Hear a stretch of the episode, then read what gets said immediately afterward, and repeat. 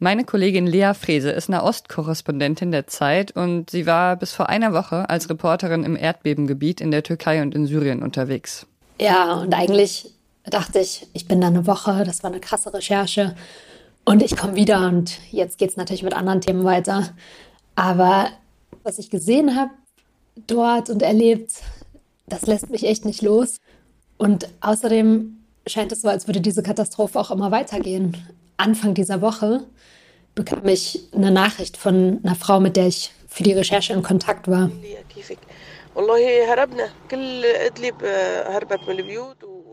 Ich verstehe jetzt kein Arabisch. Was erzählt sie dir da? Das ist eine Frau, die lebt im Norden Syriens, in der Stadt Idlib. Ähm, und dort war das Beben ganz schlimm. Und wir hatten über die Zeit mit ihr, haben immer Kontakt gehalten. Wir waren über WhatsApp in Kontakt. Und jetzt kam diese Nachricht irgendwie Anfang der Woche. Es hatte nämlich wieder gebebt. Und zwar diesmal nicht so ein kleineres Nachbeben, sondern es hatte wieder ganz stark gebebt. Und يعني ما ضل حدا في بيته ابدا لان يعني هي كانه ما يهز هي زلزال جديد لانه كثير قوي In dieser Nachricht sagt sie, oh, es hat gerade wieder gebebt, wir sind alle aus den Häusern, wir stehen jetzt hier alle auf den Straßen und auf den Plätzen und wir haben solche Angst.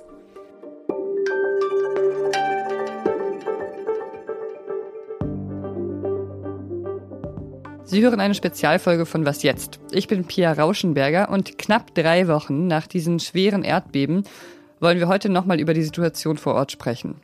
In den ersten Tagen ging es ja vor allem ums Überleben. Und jetzt, knapp drei Wochen später, haben wir schon unheimlich viel Hilfe gesehen. Menschen, die sich Tag und Nacht eingesetzt haben, um noch Überlebende zu finden. Spektakuläre Rettungsaktionen von Menschen, die über 200 Stunden unter den Trümmern verharrt haben. Aber jetzt wollen wir fragen, wie gut kam eigentlich die Hilfe überall dort an, wo sie gebraucht wurde? Und dabei werden wir unseren Blick vor allem auf die Seite der Grenze richten, die in den Tagen nach dem Beben lange im Schatten lag, weil zunächst weder Journalistinnen noch Hilfskonvois durchgelassen wurden. Und zwar nach Nordsyrien. Denn da ist Lea hingereist, auch wenn es auf dem Weg einige Hindernisse und Schwierigkeiten gab, die sie überwinden musste.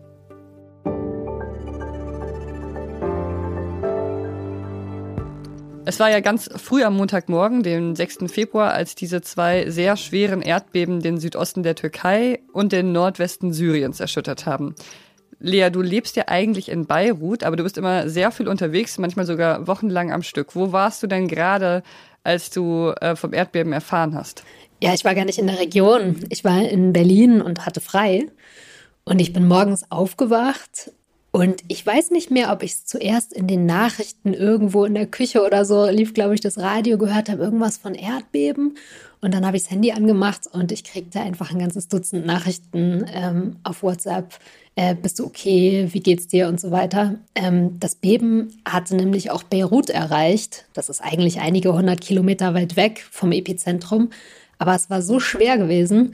Meine Freunde sind alle aufgewacht und lagen halt in wackelnden Häusern und waren total schockiert. In Beirut ist jetzt nichts groß kaputt gegangen, aber so der Schrecken, den habe ich dann ziemlich unmittelbar mitbekommen.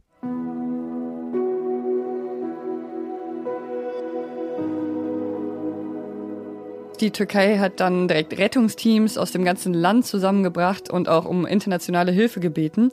Wann ist dir denn das Ausmaß der Katastrophe klar geworden? Ich weiß nämlich noch, dass es hier so ein bisschen gedauert hat, bis wir das verstanden hatten. Ja, das ging mir ganz genauso. Es dauerte ja erstmal kurz, bis Nachrichten rauskamen, bis dann die ersten Bilder rauskamen, dass da ganze Stadtviertel eingestürzt waren und dass auch wirklich ganze Millionenstädte ja betroffen waren, in denen auch niemand mehr in sein Haus zurück konnte. Das sickerte erst so im Laufe des Tages durch. Am Dienstag waren schon tausende HelferInnen im Einsatz, aber vor allem in der Türkei, weil bisher gab es einfach noch keine Nothilfe von außen für Nordsyrien. Und du hast am Dienstag ja einen Anruf bekommen, Lea, ne? Genau, ich habe dann am Dienstag früh, also einen Tag nach dem Beben, einen Anruf bekommen aus der Redaktion, äh, kannst du hinfahren? Und ja, klar konnte ich hinfahren. Und wie hast du dich dann auf diese Reise vorbereitet? Du bist ja eine geübte Reporterin, trotzdem ist es ja eine Katastrophe von einem Ausmaß, das du auch nicht alle Tage erlebst. Absolut. Äh, und mein erster Instinkt ist immer, inzwischen, wenn ich so einen Anruf bekomme, einmal kurz innehalten und durchatmen, weil dann eigentlich klar ist, wenn es einmal losgeht, dann werden die nächsten Tage, manchmal auch Wochen, wird einfach keine Pause geben. Und man braucht echt einen kühlen Kopf, um das anzugehen. Was hast du dann alles eingepackt? Ich stelle mir irgendwie vor, dass man auf jeden Fall eine Powerbank braucht, aber was man noch so brauchen könnte, wüsste ich jetzt nicht sofort. Ja, also nach dem einmal innehalten geht dann im Kopf, gibt es ein paar parallele Stränge. Das muss man alles irgendwie gleichzeitig im Kopf haben und koordinieren. Wie komme ich da hin? Wo muss ich überhaupt hin? Kann ich da schlafen? Mit wem arbeite ich da? Mhm. Und in Sachen Einpacken, ähm, ich habe mal kurz auf den Wetterbericht geguckt und ich hörte immer, es sei da sehr kalt. Ich habe gesehen, dass es nachts echt so bis minus sechs, sieben Grad wurde und ich hatte gar keine guten warmen Klamotten dabei. Das heißt, ich musste ganz schnöde einmal, einmal losgehen und mir ein paar Winterstiefel kaufen. In der Nacht von Dienstag auf Mittwoch läuft die Hilfe für die Erdbebenopfer schon rund um die Uhr, aber in Nordsyrien ist immer noch keine Hilfe angekommen. Die Vereinten Nationen, die UN, die suchen nach eigenen Angaben in dieser Zeit nach Wegen, um humanitäre Hilfe dort in das Gebiet zu bringen. Aber sie sagten, das sei schwierig, weil die Straßen zum einzigen offenen Grenzübergang Bab al-Hawa beschädigt seien. Du wolltest aber ja genau dahin. Was wusstest du denn von der Situation vor Ort? Wir wussten in Nordsyrien ist die humanitäre Lage schon lange vorher, schon in den Jahren vorher super schwierig. Ganz viele, also mehrere Millionen Menschen leben dort schon seit Jahren echt in Flüchtlingslagern in Zelten. Wir wussten auch, die Grenze ist sehr schwer zu passieren und vor allen Dingen für Journalisten. Das heißt, ich musste davon ausgehen, vielleicht komme ich gar nicht rein, aber ich muss alles daran setzen, reinzukommen. Und ich wusste, es gibt nur diesen einen Grenzübergang, über den Hilfe und in der Regel auch Journalisten überhaupt reinkommen könnten. Das heißt, damit war immerhin klar, da muss ich hin.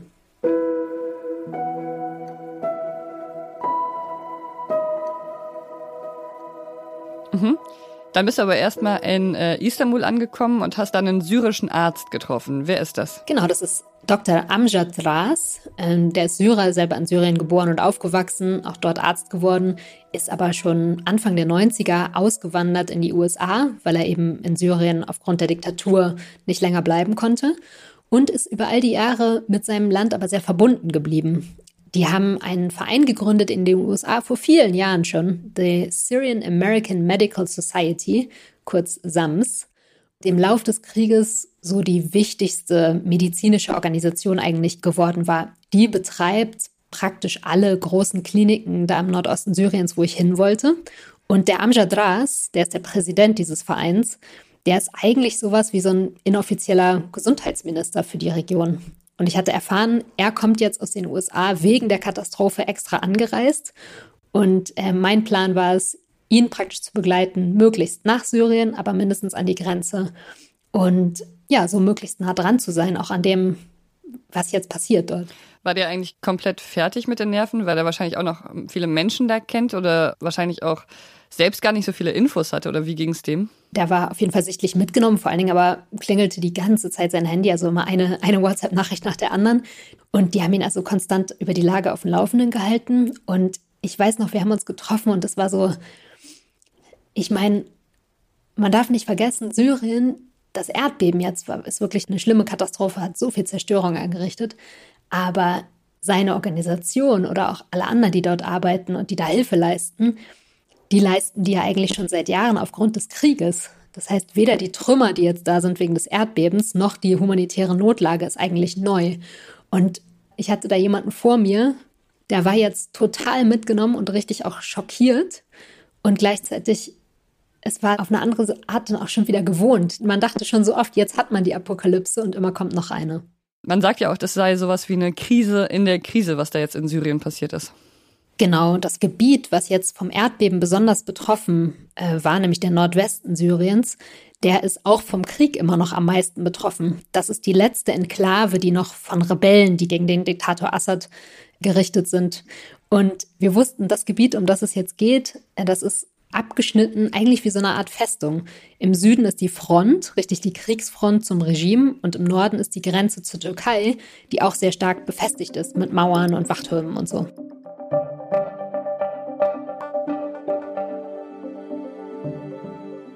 Am Donnerstag, das war dann der Tag drei nach dem Erdbeben, sind die Chancen, noch Überlebende zu finden, von Stunde zu Stunde gesunken. Und das liegt unter anderem daran, dass es einfach statistisch gesehen 72 Stunden nach einer Katastrophe als extrem gering eingeschätzt wird, dass Verschüttete bis dahin überlebt haben.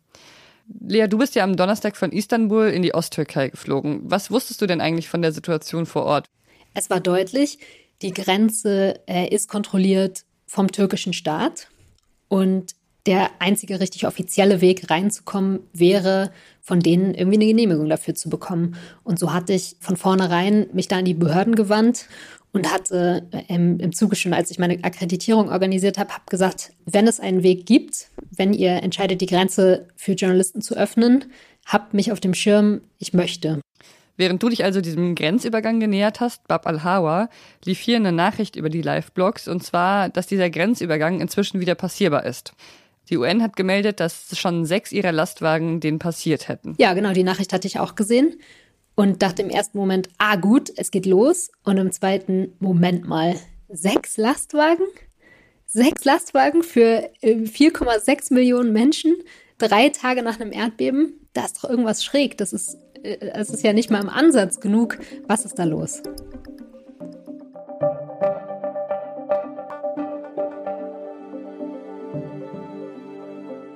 Du und der syrische Arzt äh, Ras, ihr seid ja am Freitagmorgen ganz, ganz früh aufgestanden und dann Richtung türkisch-syrischer Grenze gefahren.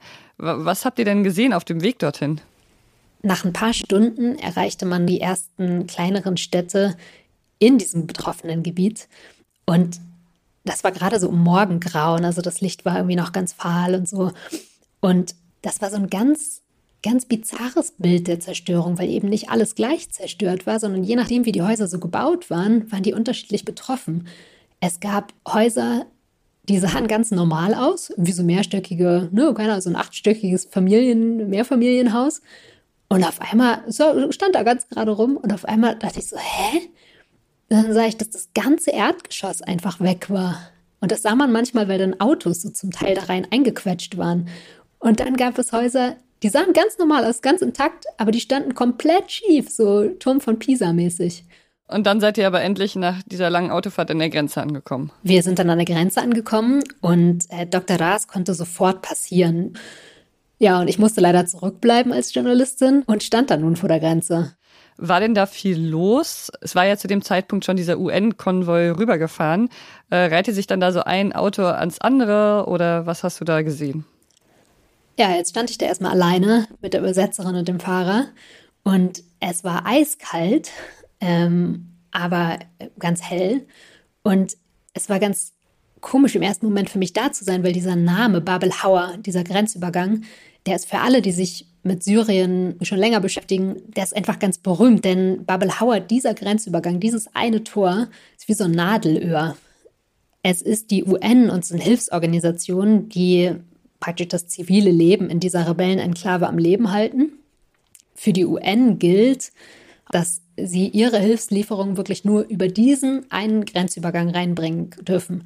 Ich stand da jetzt und dachte, Mensch, jetzt müssten, wie genau wie du sagst, da müssten jetzt irgendwie sich Lastwagen aneinander rein. Ich habe erwartet, dann sieht man da Bagger, die bringen Räumgeräte rein, Hilfsteams, Zelte, was auch immer. Aber da war nichts.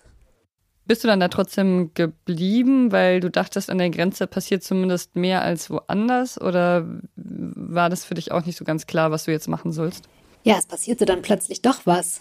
Erstmal kam ein Lieferwagen angefahren. Einfach so ein ganz normaler weißer Lieferwagen kam von der türkischen Seite angefahren und hielt dann vor dem Tor. Und zeitgleich öffnete sich das Grenztor und es kam von der syrischen Seite auch ein kleiner Lieferwagen, so einer mit offener Lagerfläche, rausgefahren. Und es begannen Männer ähm, erstmal einen ganz großen schwarzen Sack aus diesem Lieferwagen zu holen und auf den anderen umzuladen. Und dann noch einen und dann kam noch ein kleinerer. Und im ersten Moment dachte ich, hm, was ist denn jetzt los? Äh, ist das jetzt doch irgendwie Hilfe oder so? Und es stellte sich raus, nee, das waren Leichname in, in Leichensäcken, äh, die da gebracht wurden.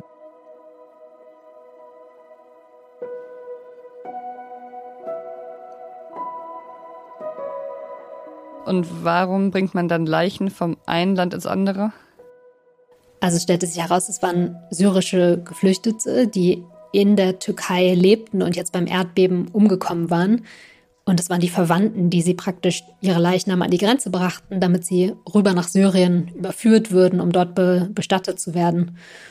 Und das wurde echt eine sehr bewegende Szene, weil die Angehörigen, also Syrer, die in der Türkei leben, mussten eben ihre Toten dahin bringen, konnten sie aber gar nicht nach Syrien rein begleiten, denn wenn man als Syrer zurück nach Syrien geht, dann kann man nicht wieder zurück in die Türkei. Das heißt, das war so der Abschied an diesem Grenztor. Es ist ja schon irgendwie fast auch so ein bisschen skurril, dass es tatsächlich möglich ist, Leichen von der einen Seite auf die andere zu bringen, aber keine Hilfsgüter. Das kann man irgendwie von außen schwer, schwer begreifen, wenn man das so hört. Und genau den Eindruck hatte ich da an der Grenze auch und wusste dann in dem Moment, okay, es muss darum gehen. Das ist jetzt die Frage, die ich rausfinden muss. Wie kann es sein, dass hier keine Hilfe rollt?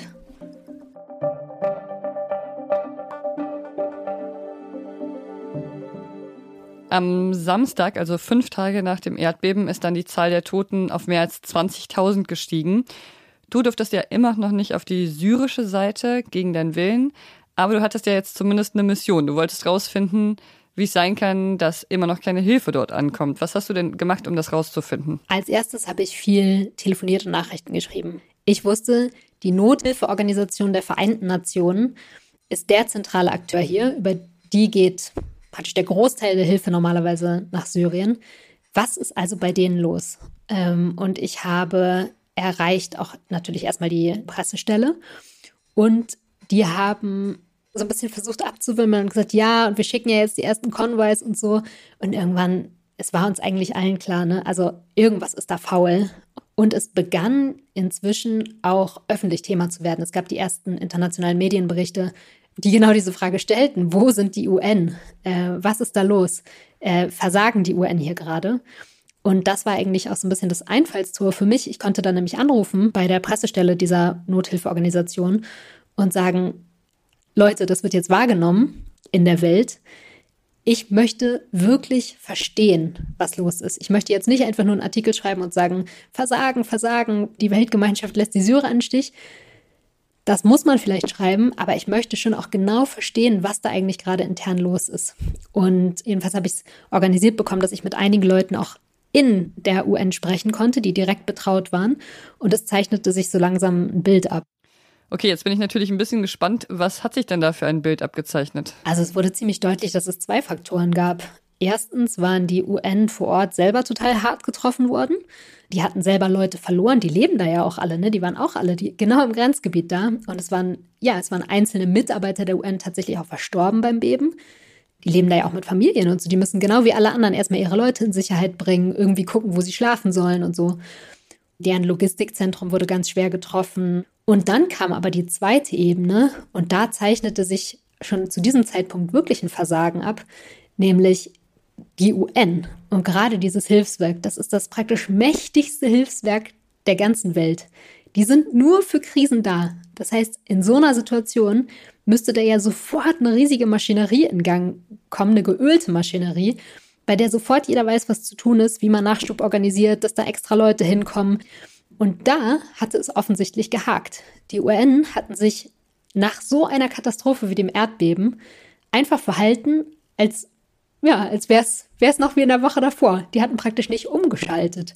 Und das wurde dann so langsam deutlich, je mehr Telefonate ich geführt habe. Aber hatte das vielleicht auch politische Hintergründe, weil es dem äh, syrischen Machthaber Bashar al-Assad, der ja gerade nicht die Kontrolle hat über diese Gebiete in Nordsyrien, vielleicht auch Unrecht gewesen wäre, wenn er Nothilfe hingekommen wäre oder so? Ja, du hast total recht. Der große Hintergrund dafür, dass da eben nicht so schnell was in Bewegung kommt, ist eigentlich ein politischer. Die Vereinten Nationen mussten sich hier in Syrien oder haben sich auf einen sehr schwierigen Kompromiss eingelassen. Bashar al-Assad, der Diktator und seine Regierung, sein Regime, die haben von Beginn an in diesem Krieg deutlich gemacht, so Hilfe ist für sie Teil des Spiels. Hilfe ist für sie Teil der Kriegsführung. Die haben ganze Gebiete zurückerobert, indem sie sie umzingelt haben und ja richtig belagert haben, Gebiete ausgehungert haben. Und genau das könnte eben auch das Ziel sein für diese letzte Enklave, die es da jetzt noch gibt für Idlib. Und jetzt, nach diesem Erdbeben, standen die UN also wieder vor der Frage, sie hätten sofort einfach Hilfe auch über andere Grenzübergänge organisieren können. Das wäre aber gegen einen Kompromiss gewesen, den man mit dem Assad-Regime letztlich geschlossen hat. Und damit hätten sie ihre eigenen Leute letztlich in Gefahr begeben, weil der Deal war immer, ihr seid dort nur sicher als Hilfeleistender, also wir bombardieren euch nicht, es hat keine Konsequenzen für euch, wenn ihr euch an unsere Regeln haltet, also diesen einen Grenzübergang. Und in dem Moment haben die UN sich eben dafür entschieden, bei der Regelung zu bleiben, obwohl es so eine krasse Ausnahmesituation war. Und das hat letztlich Menschenleben gekostet, denn für so eine Bergung, wie du eben gesagt hast, es zählen die Stunden. Das heißt, du warst überhaupt nicht untätig, während du da auf der türkischen Seite verharren musstest. Du hast dein, schon, bist deinen journalistischen Weg gegangen und hast einige Informationen zusammengetragen. Und du konntest natürlich auf der türkischen Seite auch ähm, als Reporterin unterwegs sein und auch da äh, Szenen beobachten. Während es in Nordsyrien ja noch an Hilfe gemangelt hat, gab es die ja in der Türkei. Hast du denn da äh, was mitbekommen davon, wie die Rettungseinsätze da abliefen? Wir, also der Fahrer, die Dolmetscherin und ich, sind dann am folgenden Tag einmal in die Stadt gefahren, die wir auf dem Hinweg zur Grenze gesehen hatten, diese Stadt mit dem Bild der Zerstörung. Und da haben wir einen Rettungseinsatz direkt miterlebt. Wir standen da in diesem riesigen Trümmerberg. Da waren mehrere Bagger, die gruben und richtig viele Rettungsteams und Freiwillige, die da versuchten, im Schutz zu räumen. Und auf einmal schrie jemand ganz laut: Ruhe, Ruhe, alle ruhig. Und dann. Die Bagger haben die Motoren ausgemacht, die Leute haben aufgehört zu sprechen. Und es wurde wirklich auf dieser gespenstischen Szenerie auf einmal ganz, ganz still.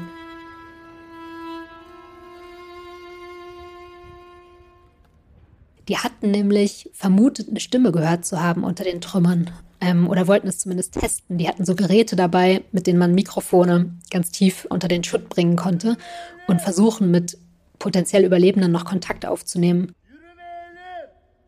Und wir saßen echt bestimmt 20, 25 Minuten ganz in der Stille und man hörte immer nur, wie diese Bergungsarbeiter so ja durch ihre Mikrofone riefen: Könnt ihr uns hören? Lebt da noch jemand? Und dann wurde wieder gelauscht, so ein paar Minuten. Und dann nochmal. Und am Ende haben sie leider niemanden gefunden.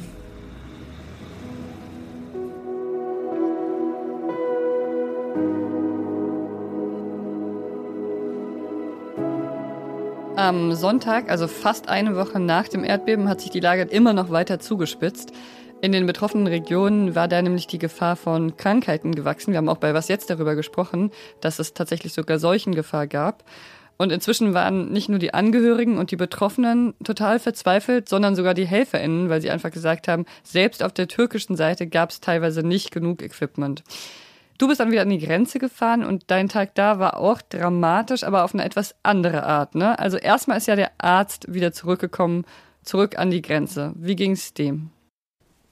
Ja, Dr. Raas war so ein, zwei Tage fast abgetaucht gewesen. Wir haben ganz sporadisch mal Nachrichten ausgetauscht und er sagte echt immer, Lea, just overwhelmed. Uh, hier ist wie die Apokalypse. With all urgent issues. Uh, ich renne hier von einem Termin zum anderen und schaue mir die Krankenhäuser an und so. Ich melde mich, wenn ich zurückkomme. It's very cold morning here in, uh, in Idlib. Very cold mornings morning, I think they had some snow overnight. Und dann kriegte ich ganz früh am Morgen tatsächlich einen Anruf. Lea, wir kommen zurück. Der Chef der UN-Nothilfe will kommen.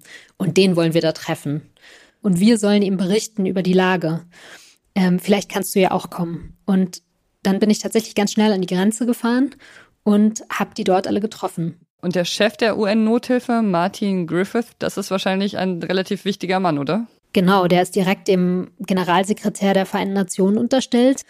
Ja, eigentlich ist das wahrscheinlich so der, der mächtigste Helfer der Welt. Aber er kam jetzt an diesem Tag an die Grenze, weil er offensichtlich und die Idee war, er wollte kommen, um sich einerseits ein Bild der Lage zu machen und wollte sich deshalb treffen mit den Vertretern der syrischen Organisationen, wie auch dem Dr. Raas, die eben zurückkamen und ihm berichten sollten. Und auf der anderen Seite wollte er natürlich Bilder produzieren, auch für die Welt, um zu zeigen, halt, wir sind da, wir kümmern uns jetzt, wir schicken jetzt Hilfe. Also ein sehr mächtiger, aber sehr ohnmächtiger Helfer. Wer war noch alles bei dem Treffen dabei? Eigentlich sollten mehrere Chefs von syrischen Hilfsorganisationen über die Grenze kommen, unter anderem eben Dr. Raas, andererseits auch der Chef der syrischen Weißhelme. Ich glaube, die kennt man auch in Deutschland ganz gut, ähm, so aus den Bildern des Krieges. Die haben sich Anfang des Krieges gebildet, wie so eine Art freiwillige Feuerwehr, einfach dafür, um Menschen aus Bombentrümmern zu retten. Und jetzt nach dem Beben waren die natürlich die Ersten, die zur Stelle waren, mit großer Erfahrung in Bergungsarbeiten. Und als ich dort ankam, war der Chef der UN-Nothilfe gerade eingetroffen. Allerdings von Dr. Raas keine Spur, denn er und andere waren an der Grenze festgehalten worden. Das ist äh, deutlich schwieriger, aus Syrien wieder rauszukommen in die Türkei als andersrum. Und der Einzige, der es geschafft hatte, pünktlich, war der Chef der Weißhelme. Ich schätze mal, dass die dich beim Treffen leider nicht dabei haben wollten, aber hast du denn danach mitbekommen, ob das irgendwie fruchtbar war, was die da geredet haben? Ich hatte vorher vereinbart, dass ich eine Zeit mit dem UN-Chef dann zusammen im Auto fahren könnte, damit er mir ein bisschen erzählt, was seine Eindrücke sind. Und der kam also aus diesem Treffen hinter geschlossenen Türen heraus und ist ins Auto eingestiegen. So ein richtig großes UN-Fahrzeug, gepanzert. Das sind so fünf Tonnen riesen weiße Landcruiser. Und wir sind eingestiegen. Und ich habe echt einen erschütterten Mann gesehen. Der war den Tränen nahe. Und ähm, der sagte mir dann im Fahrzeug schon das Bild, das er sich machen konnte, jetzt in letzter Zeit von der Lage. Er sagte, dass wir, die UN, die Leute in Nordsyrien im Stich gelassen haben in den letzten Tagen. Um, and I'm issuing an apology today on behalf of the United Nations to say that. Und das wolle er im Laufe des Tages auch öffentlich erklären. Und das ist dann auch passiert. Er hat wirklich eine Pressemitteilung rausgegeben und sich im Namen der UN entschuldigt für die bisher ausgebliebene Hilfeleistung und gesagt,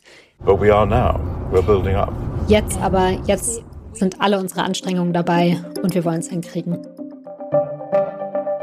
Am nächsten Tag konnte dann auch tatsächlich Martin Griffith, der Chef der Nothilfe, etwas Hoffnungsvolles verkünden. Die UN haben nämlich den syrischen Machthaber Bashar al-Assad dazu gebracht, zwei weitere Grenzübergänge zu öffnen, damit mehr Hilfsgüter schneller ins Land kommen. In Syrien gibt es also Hoffnung, dass noch mehr Hilfe ankommt. Und du wolltest ja auch immer noch nach Syrien, oder Lea? Genau, aber erstmal musste ich schreiben. Und ich war gerade fertig, da kriegte ich ganz spät am Abend, bestimmt nach 10 Uhr, äh, eine Nachricht vom türkischen Ministerium. Ähm, kannst du morgen früh an der Grenze sein? Dann kannst du doch noch nach Syrien. Das heißt, am Dienstag bist du dann tatsächlich endlich nach Nordsyrien reingefahren. Wie ist das denn abgelaufen? Bist du da alleine rein oder warst du in Begleitung? Die türkischen Behörden hatten eine Handvoll Journalisten Bescheid gegeben und die haben uns zusammengespannt in so einer Gruppe. Das heißt, wir haben uns am Grenzübergang getroffen, sind zusammen rüber und wurden dort von Vertretern der syrischen Rebellenregierung in Empfang genommen und sind dann in zwei kleinen Bussen los, hatten praktisch ja, eine Art Aufpasser dabei, die uns aber ziemlich freigestellt haben, wo wir denn hinwollen, wo wir anhalten wollen, mit wem wir sprechen. Und unser erster Stopp war dann der Ort Harem.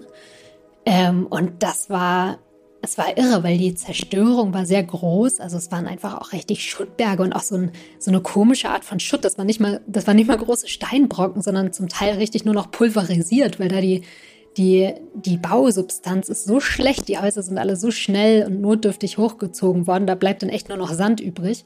Und es war also diese großen Schuttberge.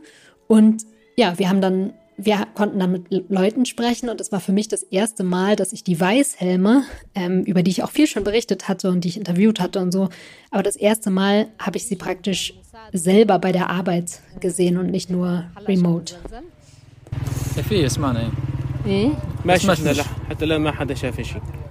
Das war Mahmoud al-Hussein, äh, kein Weißhelm, sondern einfach ein betroffener Anwohner. Den habe ich getroffen, weil es eine Gruppe von Männern gab, die alleine auf so einem Schuttberg standen und wirklich mit bloßen Händen Steine versucht haben abzutragen. Und es war wirklich, also es war ein bizarres Bild. Ähm, einfach die, das Ausmaß der Zerstörung und diese kleinen Männer auf diesem riesigen Schuttberg, wie sie so Steine schmeißen. Und er schilderte dann, ähm, bei uns ist noch keine Hilfe angekommen und es war jetzt schon mehr als eine Woche nach dem Beben. Ne? Äh, wir haben kein Gerät und wir machen das hier alleine. Und das war nochmal was ganz anderes, das wirklich zu sehen. Konntest du denn, als du dort in Nordsyrien warst, auch mal mit einem Vertreter der Weißhelme sprechen und erfahren, wie es denen geht, damit dass sie da quasi ganz alleine die ganze Arbeit verrichten? Ja, erstmal habe ich mit Helfern gesprochen, die da tatsächlich in den Trümmern waren und geholfen haben. Die waren super aktiv, aber die konnten einfach nicht überall sein. Die sagten, wir kennen Trümmer so gut, wir wissen genau, was zu tun ist, aber dieses Ausmaß hier, wir kommen einfach nicht hinterher. Und dann hatte ich die Gelegenheit, den Chef der Weißhelme tatsächlich noch einmal selbst zu treffen. Ähm, der war inzwischen zurückgekehrt nach Syrien. Und das war eine Begegnung, die mich sehr bewegt hat. Das Erdbeben war ja schon mehr als eine Woche her. Und der hatte einfach alle da. Das war in dem Hauptquartier. Und da sahen alle, waren, die sahen alle so erschöpft aus und gleichzeitig so, so entschlossen. Also es waren, die waren einfach, die waren einfach bei der Arbeit, bei der Sache. Und der Chef der Weißhelmerer Erzal ist eigentlich ein super zurückhaltender Typ. Es war früher bei Interviews fast ein bisschen anstrengend, wenn man immer, musste man auch immer alles ganz laut stellen, weil der spricht auch ganz leise und zurückhaltend. Und auch diesmal war er noch leise, aber ganz scharf im Ton. Das habe ich noch nie erlebt. Der sagte wirklich, man hat uns hier im Stich gelassen und wir verlangen Hilfe. Das muss jetzt kommen. Ihr die Welt. Ihr müsst hierher kommen. Wir zählen. Wir zählen genauso wie andere Menschen leben. Und das war so das, ja, der letzte Ton, mit dem ich auch aus Nordsyrien dann wieder weggegangen bin. بس شمال غرب سوريا ما وصلها وهذا الشيء في خطأ كثير كبير ارتكبه الأمم المتحدة وفي وغيرها من المسؤولين. Am Mittwoch, also neun Tage nach dem Erdbeben, bist du dann ja wieder zurück nach Deutschland gereist. Die Live-Blogs der deutschen Nachrichtenseiten, zum Beispiel von der Tagesschau, aber auch von Zeit Online, waren inzwischen abgeschaltet worden. In Berlin war gewählt worden. Klar, es gab jetzt neue Ereignisse und neue Nachrichten in den Medien dazu. Gleichzeitig war die Situation in Syrien immer noch extrem tragisch und die Chefin der US-Behörde für Entwicklungszusammenarbeit und Nothilfe hat an dem Tag dann getwittert, dass es nach wie vor wirklich dringenden Hilfsbedarf gibt. Wie war es für dich in so einer Situation und mit solchen letzten Interviews und Gesprächen, die du da geführt hast, das Gebiet zu verlassen? Für uns Journalisten ist es ja dann schon so, dass wir bei so einem Einsatz, es gibt irgendwie ein, ein sehr klares Ziel, ne? Einmal das Bild der Lage wirklich zu erfassen und aufzuschreiben. Und in dem Moment hatte ich auch das Gefühl, das konnten wir irgendwie da machen. Das heißt, ich hatte so ein bisschen das Gefühl von, okay, ich für mich habe jetzt einmal etwas getan Dr. Raas war dann auch schon zurückgeflogen. Der muss sich, der hat ja auch noch eine, eine normale Arbeit, das ist praktisch sein Engagement. Und von dem habe ich aber auch noch eine Nachricht bekommen und eine irgendwie auch positive. Der hat inzwischen eine Rekordsumme auch an Spenden einsammeln können. Und ich muss sagen, das war auch etwas, was ich von dieser Recherche ganz stark mitnehme. Nicht nur das Leid geht weiter, aber auch die große Hilfe und das krasse Engagement und auch, das war dem Arzt besonders wichtig, eine neue Form von einem anderen Auftreten auch gegenüber der Weltgemeinschaft. Wir haben so viel in den letzten Jahren gehört von dem Leid der Zivilbevölkerung und die Opfer in Syrien und so weiter. Und manchmal vergisst man, glaube ich, von außen auch, es gibt so viele Opfer und es gibt so viel Leid, aber in diesem Leid gibt es so viele Leute, die sich so krass engagieren und die so viel gegeben haben in diesen Jahren, um selber zu helfen. Und ich glaube, das hier war ein Moment, in dem das besonders deutlich wurde, wie viel die Leute sich auch selber helfen. Und die effizienteste Hilfe ist vielleicht oft, den Leuten, die sich selber helfen können oder ihren Nächsten helfen können, denen zu helfen und nicht sich darauf zu verlassen, dass irgendwo in New York jemand eine Entscheidung trifft und irgendwelche Laster schickt. Vielen Dank, liebe Lea, dass du hier warst und uns von den Menschen, die sich so tapfer selbst helfen, berichtet hast. Ja, vielen Dank für eure, euer Interesse und eure Zeit. Und danke Ihnen fürs Zuhören. Wir sind ja immer auch für Ihr Feedback dankbar. Was jetzt zeit.de ist die richtige E-Mail-Adresse dafür. Und falls Sie in Zukunft keine unserer Spezialfolgen verpassen wollen, die erscheinen ja jeden Samstag, dann abonnieren Sie doch einfach unseren Feed. Der heißt Was jetzt Spezial. Das finden Sie dann. Ich bin Pia Rauschenberger. Ich wünsche Ihnen noch ein schönes Wochenende.